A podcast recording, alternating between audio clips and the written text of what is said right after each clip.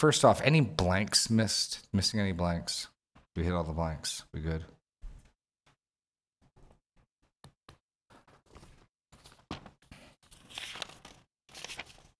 No missing blanks.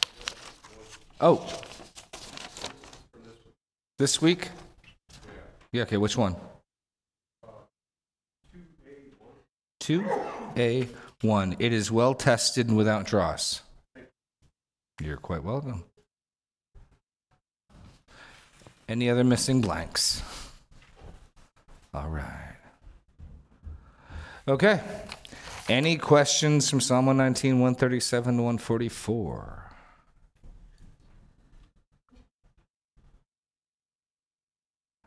Don. Thank you, Don. You guys are a talkative bunch this morning.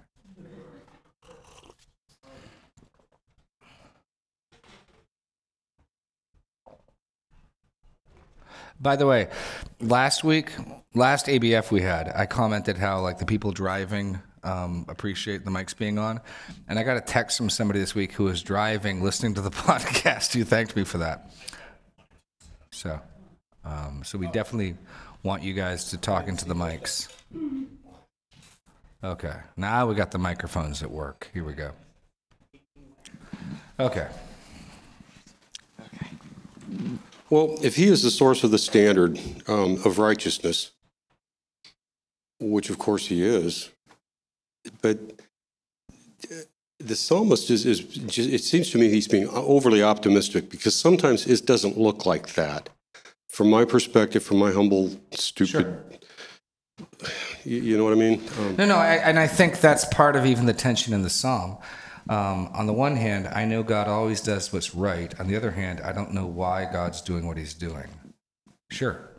Um, I was talking to a friend of mine this week, and he said, really, until you get to the cross, you don't understand how these two things fit together. You know, until you see justice and mercy meet, until you see God be just and justifier, okay, God, you're righteous and just.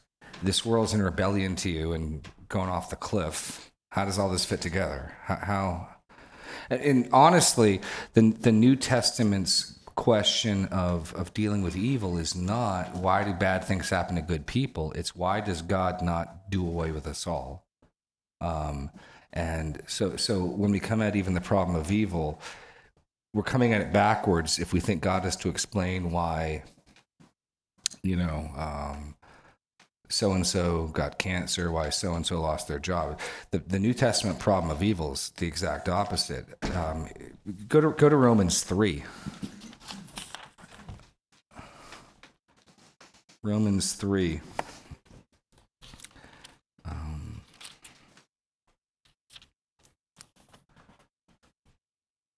if you start with this, this is where framing, or what our culture likes to call meta narratives, um, are important. If you think the story of the world is a story about the really nice people that bad things happen to, you're going to um, come up with one set of questions. If you start off with the righteous, holy, good God and the rebellious creation, you you get another set of questions. And so, Paul, in a very familiar passage. Um, says this, verse 23 of Romans 3 For all have sinned and fall short of the glory of God, and are justified by his grace as a gift through the redemption that is in Christ Jesus, whom God put forward as a propitiation by his blood to be received by faith. This was to show God's righteousness, because in his divine forbearance he had passed over former sins. God put Jesus forward publicly to demonstrate he is righteous, even though it may look like he isn't because he passed over former sins. Paul's anticipating not why do bad things happen to good people? How can God be righteous when he lets me live? How can God be righteous when he is a friend of Moses and Abraham? I mean, you just read the story of Genesis, and Abraham is pretending his wife's his sister and letting other guys marry her. And I mean, how is God righteous and fellowshipping with these people and not himself being less righteous? Here's how He crucifies his son on their behalf. That's how. So, no, you're right, but that's we got to flip back the framing of it is not you're not doing the things I want you to do. It's we aren't all in hell. he's he's righteous. He is righteous. He does what is right. He does what is fitting. He does what is holy. His character doesn't change.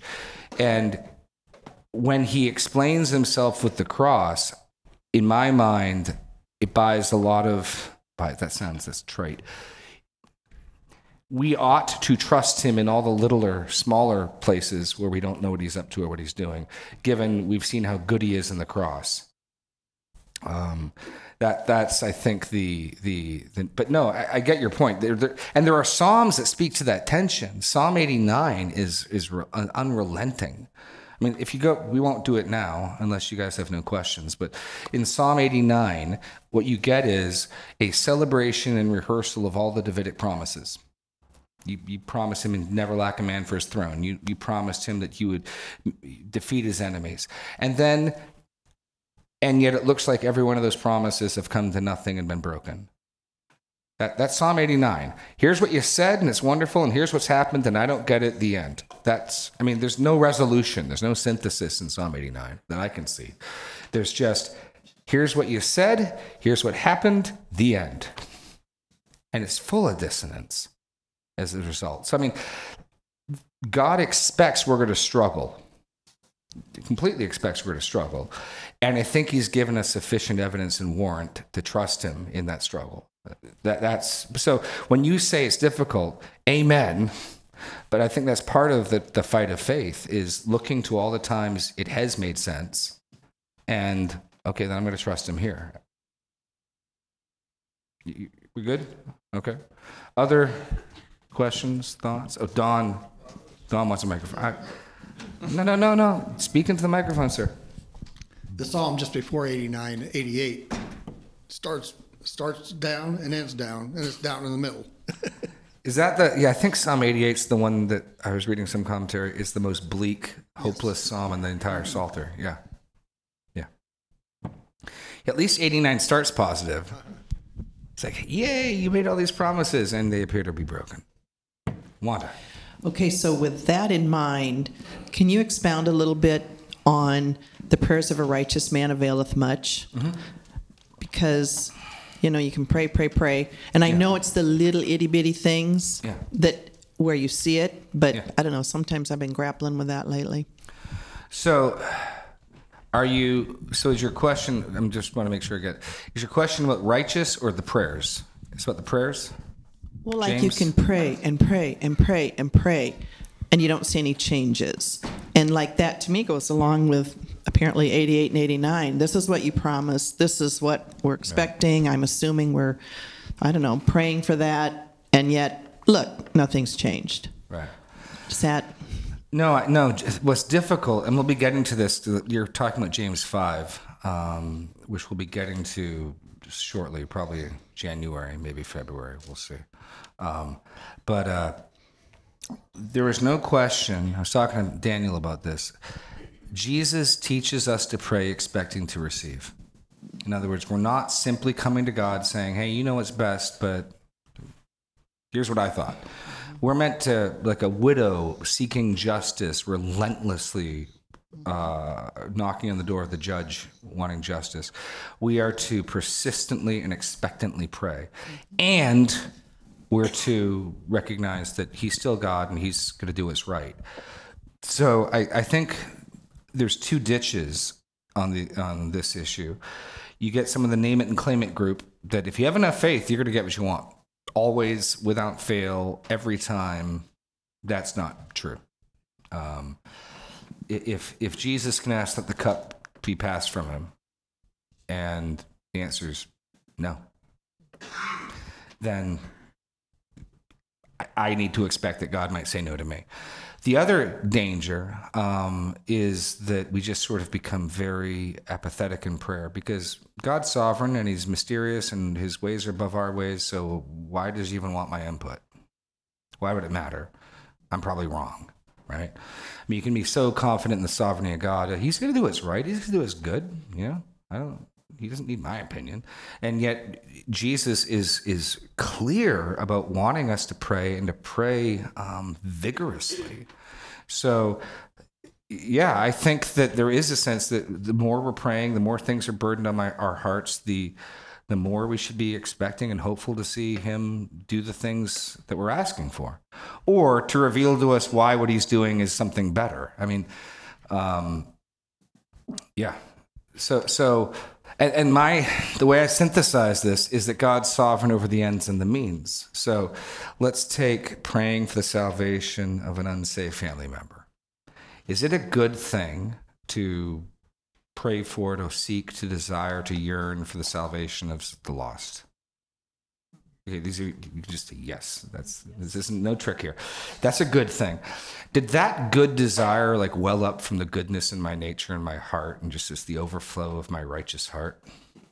No, it's a grace of God. It's, it's an evidence of His Spirit. So, God and His Spirit gave a grace whereby I'm burdened for this lost person. Why shouldn't I at least have as my starting hypothesis? God's done that not to confound me, but He's done that because He wants me to ask Him for it so He can show Himself faithful. So when I start getting burdened for people, I get start to become more and more hopeful. God's planning to do something because man, I can't get them off my mind. I can't get them off my heart, and I and I would see God's put them on my heart. So if God's put this person on my heart, and I'm praying for him, then I'm, I'm looking to see what He's going to do. And it, it's not always one to one, but I, I think we're to maintain hopefulness. I mean, the new James, the right, the prayers of a righteous man avails much. Um, I mean, so, but I'm just coming off of what happened two weeks ago, so I'm I'm seeing the prayers of a whole body being very effective. Um, if if you if you follow what I'm saying, so yes, Christina.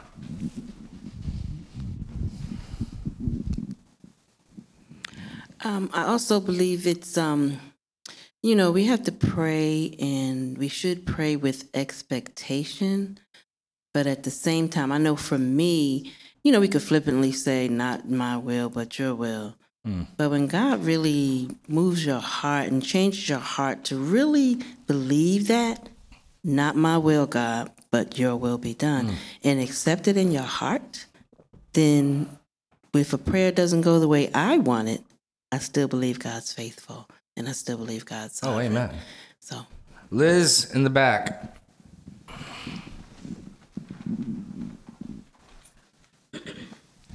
Um, yeah, this is a testimony just of the prayer of the body um, over the last month, six weeks to a month, um, of how God's timing is perfect, how prayer is just beyond anything I can even fathom in this world, going from um, finding out about Ethan's affair to um, being served divorce papers to he's looking at apartments to 10 minutes before he was going to be excommunicated, he wrote a letter of repentance. I don't know if, I don't know if everyone knows that last detail. I don't think so either. It was just the hand of God and those weeks of just crying out to the Lord and being alone and feeling like God, why why aren't you doing anything? Very, feeling very much like David in the Psalms of you hate divorce. Why why aren't you stopping this? Like why why is it taking so long?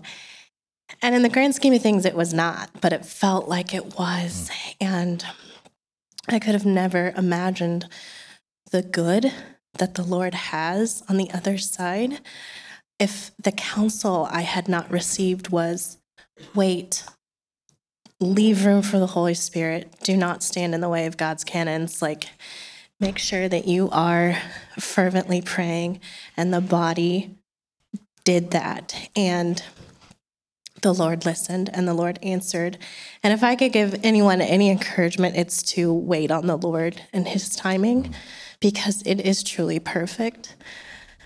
And also just thank everyone here for their fervent prayers um, for us because the Lord is just so, so good.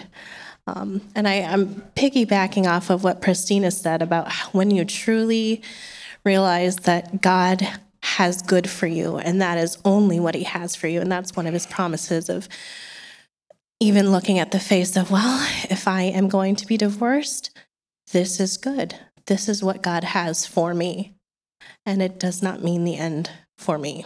Um, God did not allow that to happen, thankfully. Um, but just even recognizing that in the moment it seemed like death um, and it felt like death. But the only thing that kept me going was knowing that He is faithful and He is good and He will work it for His good, regardless of what I want and what I desire. Um, and He has. Amen. Greg. Yeah, I think that's uh, yeah.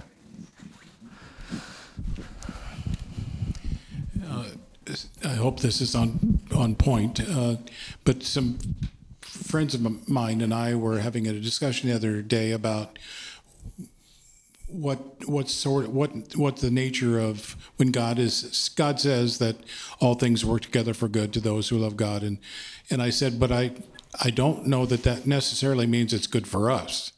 It might be that it's going to be good for somebody else because we're going through something and then we'll be able to counsel them and the something, but that not everything, I'm not sure everything that happens to us is good for us. And they took exception to that. They said, no, I, don't, I think everything that happens to us, God promises is for good.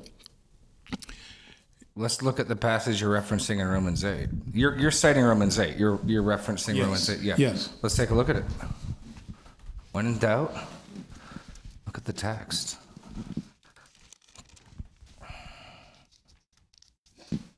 I, I, I would probably agree with your friend, but I'd want to zoom out with a macro good, if that makes sense. Like, if you look at the whole story of history in your life, everything I believe that God brings into your life is working for your good. Which, well, I'll, I'll give an example in a second. So let me let me read Romans eight twenty eight. We know that for those who love God, all things work together for good. For so who's the good reference to?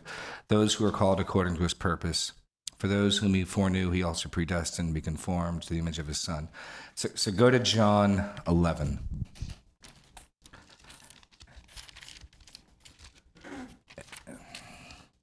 And I'll warn you that if you have an NIV on this point, you can't make the point. Um, the, the NIV is not terrible, but they like to, to simplify sentences, and so they get rid of coordinating conjunctions like yets, therefore, so that, because, and there's a crucial one here in John 11. Um, so, John 11 is a story of Lazarus's sickness, death, and then resurrection. Um, John 11. Now, a certain man was ill, Lazarus of Bethany, the village of Mary and her sister Martha. It was Mary who anointed the Lord with ointment and wiped his feet with her hair, whose brother Lazarus was ill. So the sisters sent to him, saying, Lord, he who you love is ill. This also, I think, ties in, by the way, with your question. There's an implied request, right? Come, do something. You care for him. The, the logic is the person you care about is ill. Come. Um, but when the, Jesus heard this, he said, This illness does not lead to death, but it's for the glory of God, so that the Son of God may be glorified through it. So that's one hint of explanation for why Jesus is going to delay. Pause. Jesus is going to delay to give Lazarus enough time to die and be in the tomb for a few days. And the first reason we find out is Jesus is doing this so that he can be glorified. And that makes sense enough. He'll be glorified when he raises him from the dead, and everyone can see the power that he has and the authority he has. Okay, so far, so good. Now look at verse um, 5. Now, Jesus loved Martha and her sister and Lazarus. And then the first word of verse 6 is crucial. So, which, so let me tell you why I think that's crucial. Jesus' love for Martha and Lazarus is why he delays. So it's not just this is going to stink for you, but it's going to be for the glory of God. It's going to be for the glory of God, and because I love you, I'm doing this. Now, I think the NIV puts yet there. I'm not sure. It's it's yeah, no, no, it's un Greek. Thus, therefore, they they put yet because logically, like what? No, but that's supposed to grab our attention. Absolutely, you can just cross that out. It's so or therefore or thus. Um, the coordinating conjunction because he loved them, he waited. Now, Jesus loved Martha and her sister and Lazarus. So, when he heard that Lazarus was ill, he stayed two days longer in the place where he was. So, I think then, and I'm just piggybacking off of Piper. Piper is the one who pointed this out. If you want to see someone do an excellent job unpacking this, go to Desiring God, look up John Piper's message on this passage. Um, this first person I saw this point from. Jesus loves Mary and Martha and Lazarus, and he lets Lazarus die because of it. And presumably, then, in the big scope of things, even though they're going to go through some really hard couple of days, can you just imagine the tears watching your brother die, the fear of Lazarus as where's Jesus? And, and throw in the fact that the, the vexation of, I thought Jesus cared for us and he's the Messiah and he healed all these people. Why hasn't he come and healed us? I mean, you can this this this is it's just a verse or two of time but the, the actual experience had to be agonizing and jesus loves them and i'm assuming then the logic is that what they see and the glory they behold and and being canonized in scripture and on the other side of this dark valley in the aggregate is better for them than if they hadn't gone through this dark valley in the first place. You, you tracking what I'm saying? In other words, what's better for Lazarus, Martha, and Mary? That they not experience this suffering and death, or that they go through this dark valley and they come out the other side and they see the glory of God in it. So I, I think it's both. I think the so is Jesus is doing this to glorify God and because he loves them. So, and then you, know the rest of the story. He goes through and he's going to raise Lazarus from the dead. But I mean, Mary and, and, and Lazarus and Martha get to be in Scripture. I'd be pretty pleased about that. Um, but but it, you you're, you with me, Greg? Yes, no, maybe. Well, I just want, I, so you're saying Yes. that w- the promise of, of, of good that's going to Hmm. come is to me as well. Yes, yes. Let me put it this way: when, when you get to heaven and glory and you see all that God was doing in and through the things in your life, I, I don't think you'll have any. It would have been better if improvements to make. Even even uh, go, go to Genesis fifty twenty. Even through sin, um, Genesis fifty twenty is an amazing statement out of Joseph's mouth. Um, we've gone here a couple times, but Joseph's brothers are scared that after their dad's dead, Joseph's going to take his vengeance out of them, that he only held off because Jacob asked him to. And so they're kind of whinging and cowardly. And um, verse 15 When Joseph's brothers saw that their father was dead, they said, it may, ge- it may be that Joseph will hate us and pay us back for all the evil that we did to him, which would include kidnapping him, throwing him in a well, plotting to kill him, relenting at the last minute, selling him into slavery instead, and reporting to his father falsely that he had died. Pretty pretty fair amount of evil there, right? Um, which led him to be sold into slavery, which led to him being accused of attempted rape, which led him to be thrown into jail. Yeah, um, you could you could see Joseph having a lot of axes to grind.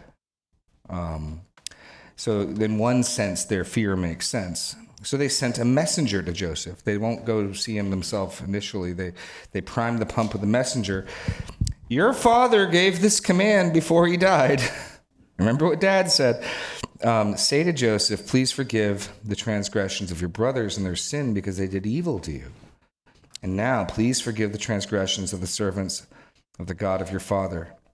Joseph wept when they spoke to him.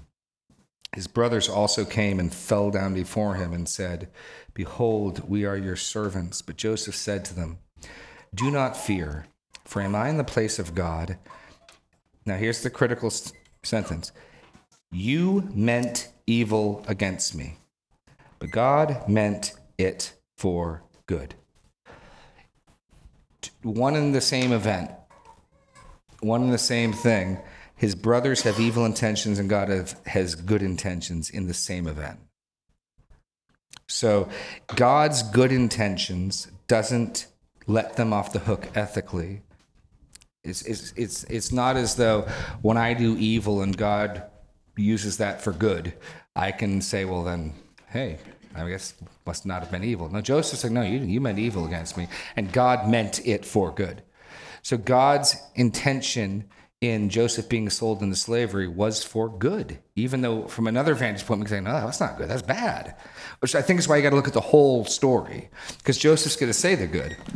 Um, as for you, you meant evil against me, but God meant it for good, to bring it about that many people should be kept alive as they are today. God was intending to put me into a position where I could interpret Pharaoh's dream.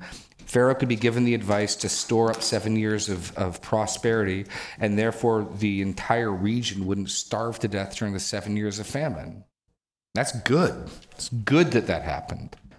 Um, so in the aggregate, oh yeah, But Yeah, yeah. that was good for others. Well, I think because Joseph cares for those others, he thinks it's good too. Joseph, are you can now that you see what God is doing? Are you content? Are you happy? Oh yeah, if I can save millions of people and my entire family and my father and all my brothers, and yeah, then I'm I'm happy to do that. It's good. I mean, he seems satisfied by it. Is I guess all I'm saying. You're right. There it is. But he also gets to be Pharaoh's number two. He's he's he's not living in a jail cell anymore, right? So all, all I'm saying is Joseph can say, You meant evil against me, and God meant it for good. So in the aggregate, in at the macro level of our life, I think everything is ultimately for good. I, I would say that. Okay, Christina. Yes, I agree. And um, what we think might feel bad, I mean, it might be bad at the time, but he's, God says it's going to work together for the good. And who's that working for? For those of us that love God and who are called according to his purposes. So Mark and I used to talk about this all the time. When we when I look back over my life, um, you know, things might have felt bad at the time, but I can clearly see how God worked it together for my good. And I think as believers, if we really think about it, um, you probably could say the same thing. So, No, I think that's a critical point. He's not. It's not saying, Greg, that everything is in and of itself good.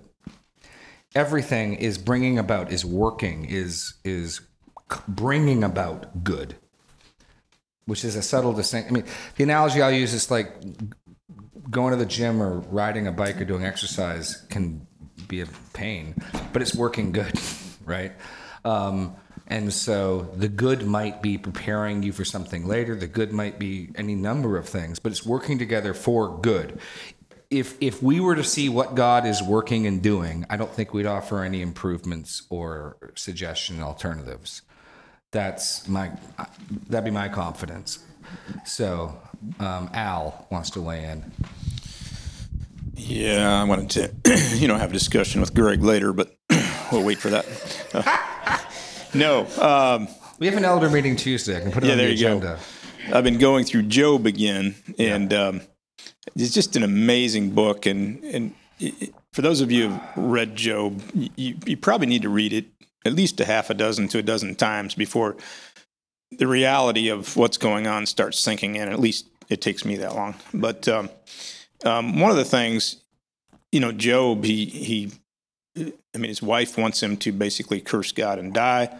Um, he is uh, I mean, he is utterly wishing that you know a lot of his words. Hey, wish I'd never been born. Um, curse, curse the day I was born. You know, on and on and on. And yet, he never curses God. He never. Um, he never uh, agrees with his friends that are trying to convince him to no, you've sinned, and this is the reason this is happening, and it's because you've sinned. And he says, no, no, I haven't. Um, and, and it says in all this, God uh, or or uh, Job never uh, uh, never sinned or cursed. How did it, how did it put it? Uh, Did not sin with his lips or With his lips. was wrong. yeah, now now that I find that an interesting phrase too, and I haven't investigated that. It's like, all right, I never admitted it out loud, but did I have something in my heart? Well, I think the rest of the book's clear he didn't have anything in his heart either, but it's an interesting phrase. Um, but uh, just with Job, I guess, getting back around to what we're talking about, how does that all work together for good for Job? I mean, it did in the end.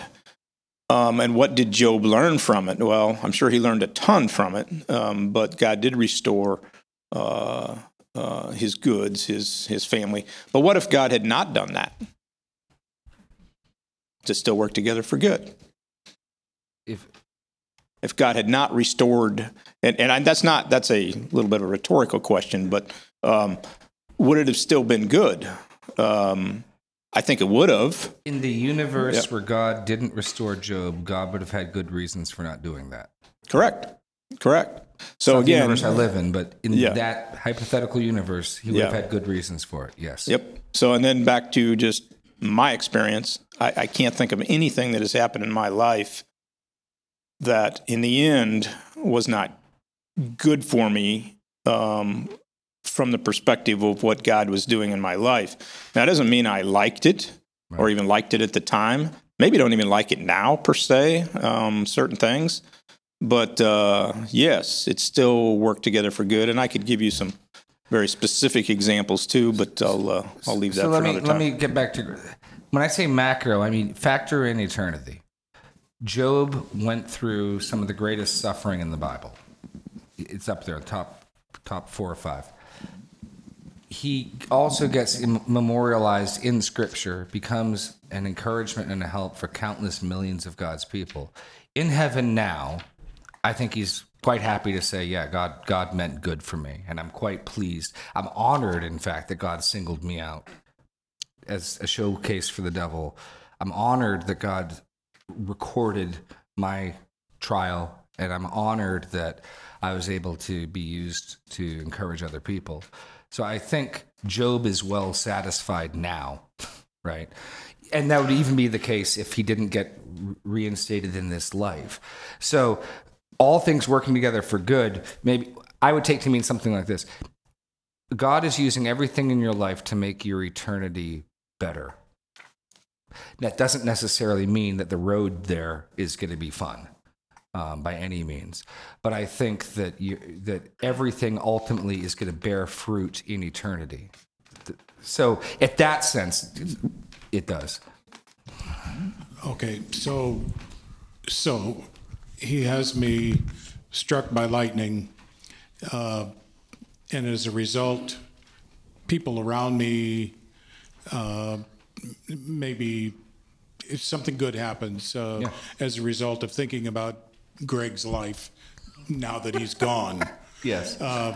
So, in, in eternity, I'm happy to give my life if it means something like that is going to work for good for someone else.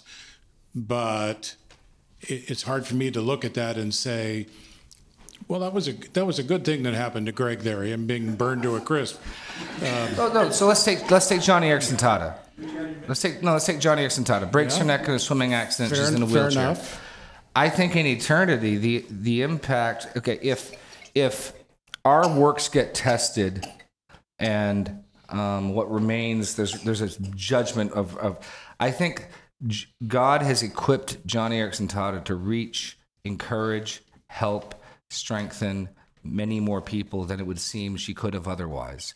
And I think in eternity, the reward for that and the joy for that will be greater than if she hadn't been a quadriplegic. Agreed. I've, I've heard her even say she's thankful Yep. that God's gotten to the point where she's thankful. So think of think of the crowd of people who will welcome her into eternity, who've even gone ahead being encouraged by her, right? So in that meta context, all things are working together for good, even a severed spine. I mean, but and this and this is where um, this is where I would say I've seen the few times God lets me see behind the curtain. Um, it, I'm so confident in His good purposes that I I find it easier to trust in the myriad of ones where I don't. I mean, so my own father became a quadriplegic, and God used that to humble him, to bring him to salvation days before he died. and I absolutely look back with some level of shame at my God. Why did you do this? Why did you let this happen? Like the entire time he's working good. He's he's bringing my father to a point of salvation, and I'm you know feeling sorry for myself because my dad's a quadriplegic, and like I don't want to feel that way again. So, so I I think back to that and am humbled at God's good. Well, one of the other things that happened at the same time, I'll, I'll tell the story a little further. Um, so my dad's quadriplegic. I'm a new believer, and I'm all excited. I was just talking actually to Adam Torrey about this because he was with me for this one. Um, so I, I went to a conference in Boston right around the new year. My dad's, this is the new year of 2000. My dad's going to be dead first day of spring. Um, we don't know that. And I tell my work that I, uh, I'm going to this conference and I'm probably going to find some ministry to do. So I probably won't be working when I come back. They're like, yeah, yeah, kid, or whatever. But they gave my hours to other people. So when I came back from this conference, because I discovered that missions organizations are looking for skilled people and they're looking for people who can support them financially, what they're not looking for is like 23 year old unskilled people. Um, shocker, right? So I came back um, feeling crestfallen and like, Lord, I went out on a limb and I told these people, now they're like making fun of me. I, I, I think my work, I got like, they, they were able to salvage like 12 hours a week or 15 hours a week. Consequently, I was eating all my meals and doing all my laundry at my parents' house. Consequently, I was spending far more time with my father than I had in years. Consequently, we have these conversations. He comes to faith. And after he died, I remember pulling out another book I got in my office. This is in my office as well. My dad got me a book called How to Beat Your Dad at Chess because we'd play chess. And he wrote on the inside, It has been so good to see you so much lately. Let the games continue. And again, I'm just seeing little bits of God's hand. Like God orchestrates this so that I, I have to be there because I otherwise I'd starve and have stinky clothes. Because no matter what, your parents will do your laundry or let you do laundry. At least that's my experience. And so, and again, I'm feeling sorry for myself. Lord I, Lord, I told people that I was going to go and find work and ministry to do, and now I look like an idiot. Why are you not being nice to me? And all he's doing is planning good things for me. And and here I am in ministry. It's not like the desire I had for ministry was a wrong desire. God was like, "How's about you spend some time with your dad and he come to faith first? How about that?" And but I was feeling so sorry for myself. And so looking back on that with, with joy and with shame, shame at my unbelief and my, you know, you didn't do what I wanted you to do, so poor me. And now seeing how good he was and all that, I, I, I remember those things. And when I don't understand why he's doing things now, I remember that. I'm like, no, no, he, he's, he's doing good. I, if I knew what he was up to, I'd amen and approve it and I'd celebrate what he's doing. I just don't know what he's doing. So I have to take it on faith. But but those types of events and those types of stories, I think, are even in Scripture. Um, not my stories in Scripture, like Joseph, so that we can see, like, hey, the few times we get to see what he's up to behind the curtain, do you see that he's doing good things? Yeah. Okay. Can you trust him over here? Yeah. Like, that's at least mentally how I do it. So uh, back to what you were saying, Don. No doubt, the world is filled with many conundrums of why is God doing this. I think he's given us enough examples of what he's up to that that it's not unreasonable for him to say, "Can you trust me?" You know, but okay. Any further thoughts, or you want to go further with that, Greg, or anyone? Oh, Christina. Okay. Yeah. But just to, um, if you think about these three things, set your affections on things above, and if you lose your life, you'll gain it. Mm. I had when I think about that, I know I used to not be able to say, um, like if someone asked you, "Is there anything that you love more than God, more than Christ?" And sometimes we think, "Oh, our children, you know, or things like that." But if we lose our life, we'll gain it. And if we think more of setting our affections on things above, then the things that happen to us on this earth really will not matter. Or or it might be that we lose something in this world and we find out we did love it more than God.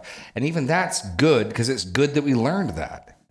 Right? I mean, so if if I lose one of my children, God forbid, and it makes my faith stumble. And I go through a period of raising my fist up at God. The long term effect of realizing that I'd elevated my love for my children over Him is working good for me, even as it would be agonizingly painful. Um, it, that if I had done that, it would be good for me to learn that I had done that, right? Um, that's that's the I mean that's the type of viewpoint, not fun or happy, but good. Um, all things work. God is working all things together for the good of those who love Him, and and good meaning holiness, good meaning um, righteousness, not necessarily the happy or the fun, but good. Okay. Stacy Moore. I've actually spent a lot of time, years, kind of digging into how we um, we live this out faithfully in our lives, uh, dealing with a couple of medical issues, um, one of which brings uh, a significant amount of pain for large, large periods of time, and just thinking through what does it mean in the midst of this physical suffering to um, to find joy, to find peace, um, to find God good, to find Him sufficient, and what I'm understanding more is that the evil of the the illness is not good. And I'm not called to look to this evil as good now. What I'm seeking and I'm learning is that that evil uh, that came about through the fall, illness, death, um, though it brings literal physical pain, there is good that results from that. And, you know, just to not forget that we're not being told or encouraged to call evil good. We're called to look for Right. what it brings about in our lives and recognize that as the good. Right. Genesis 50. What you did was evil. Genesis 50. You meant it for evil. God meant it, the evil, for good. The evil, still evil, which brings us to where we were talking about 2 Corinthians 12. Lem- yeah, let's go to 2 Corinthians 12 because I, yes, we're not meant to call evil good. Amen. Amen and amen. 2 Corinthians 12. Paul's thorn in his flesh. Um, I tend to think thorn in his flesh is a pretty weak translation. It could you could translate it a spear for his body. Um, he could be you could be picturing an impalement. Um, and uh, verse seven. So to keep me from becoming conceited, because of the surpassing greatness of the revelations, a thorn was given me in the flesh, or a spear was given me in the body, a messenger of Satan to harass me, to keep me from becoming conceited. Well, the first thing right there, we've got a purpose already. Is it good that God keep Paul from becoming conceited? Yeah, it's good. Is it good for the long term health of his soul? Yes. Is it good for his ministry? Yes. Is it good in every sense? Yes. Um, Paul doesn't know that initially is is why that happened. Um, three times I pleaded with the Lord about this that it should leave me, but He said to me, "My grace is sufficient for you, for my power is made perfect in weakness. Therefore, I'll boast all the more gladly in my weaknesses, so that the power of Christ may rest upon me." So, whatever this thorn or spear is, is a bad thing. And Paul doesn't say, oh, it's a good thing. He sees it's doing good. It's making me humble and it's showing, allowing God to use me to show his strength in my weakness. And those things are the things Paul then is willing to say, those, those are good. Those are good things. Me being humbled's good. God showing off his power in me, that's good. And if that's what you're doing with this thorn, then I'm content with this thorn. We haven't stopped thinking this thorn is bad. But if you're doing good things with this thorn, like humbling me and showcasing your power and glory, well, then I'll, I'll boast in it. Hey guys, look at me. I got a thorn. Don't you wish you had a thorn? I mean, no, but that's kind of what he's saying. I'm going to boast in my weakness. It's a change of perspective. It's not, no, this bad thing really is good. No, this bad thing is working good.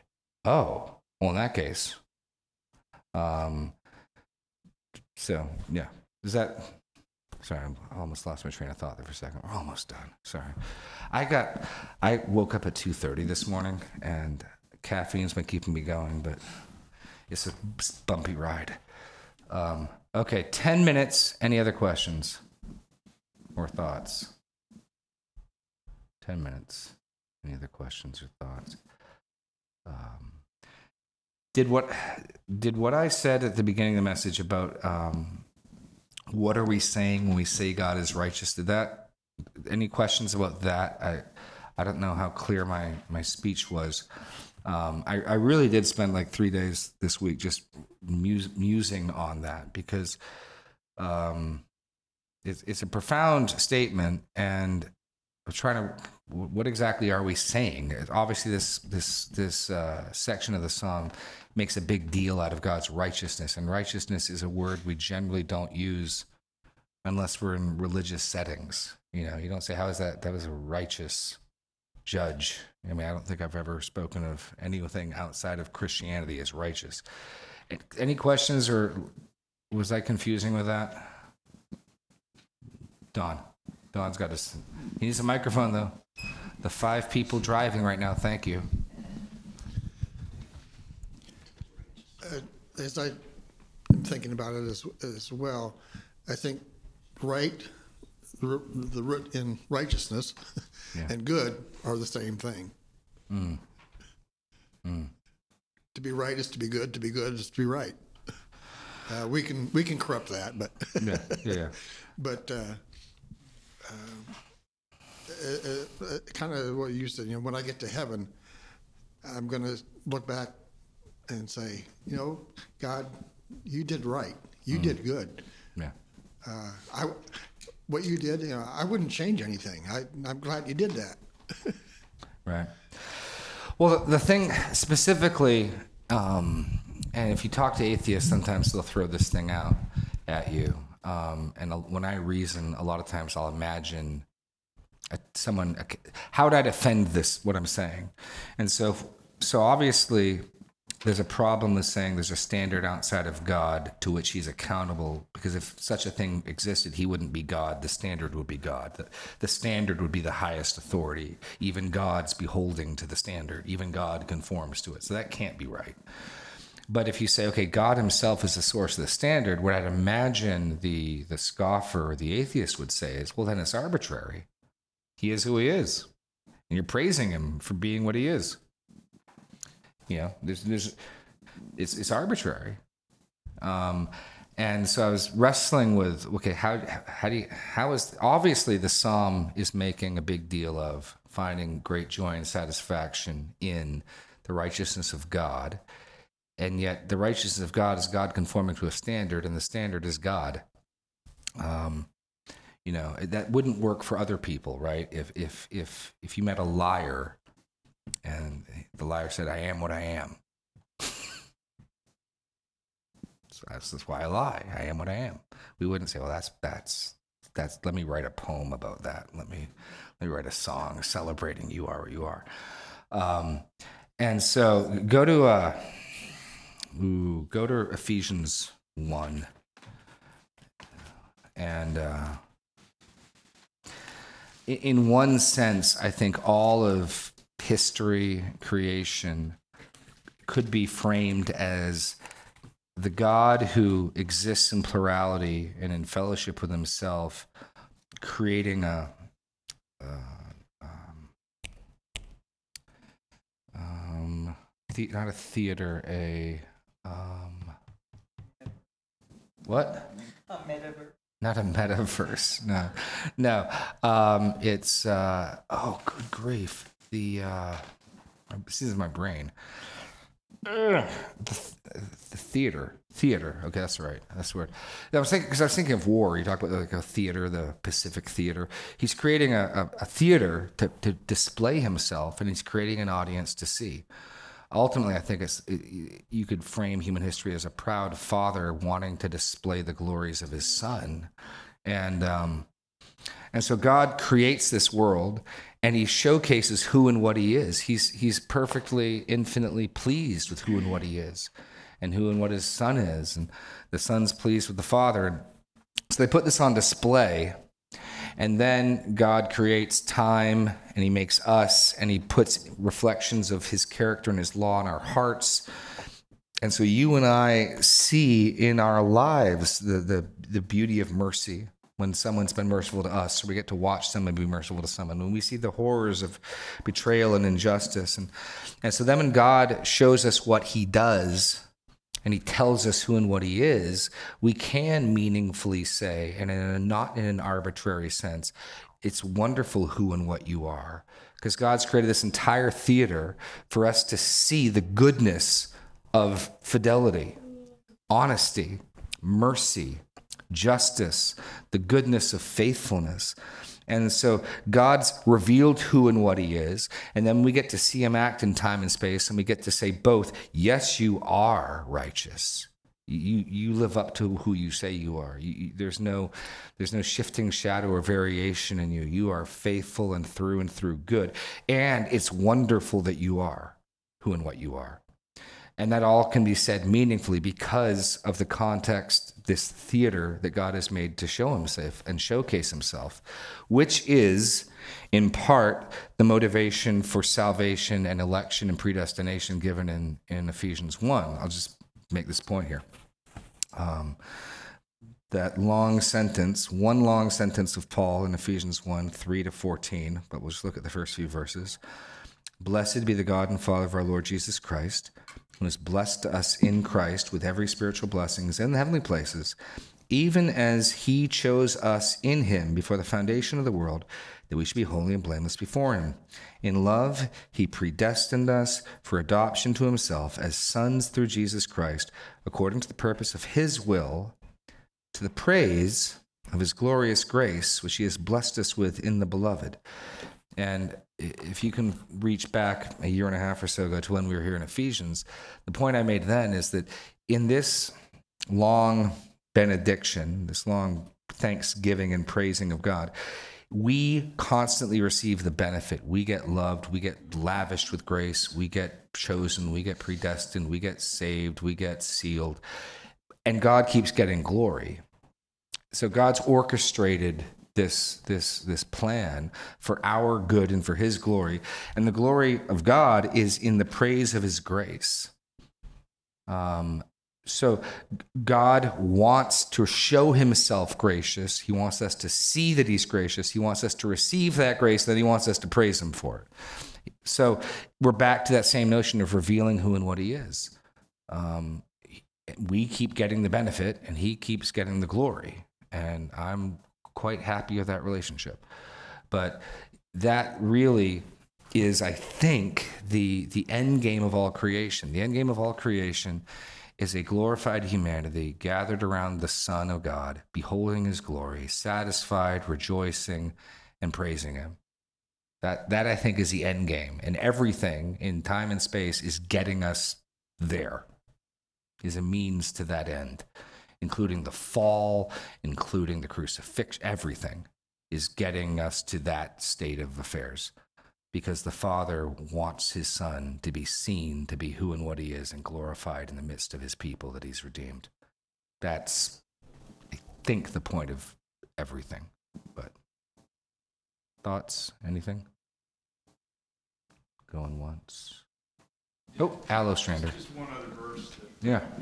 Yeah, yeah one other verse I don't know, but your initial your initial statements uh, in the sermon, Hebrews six thirteen.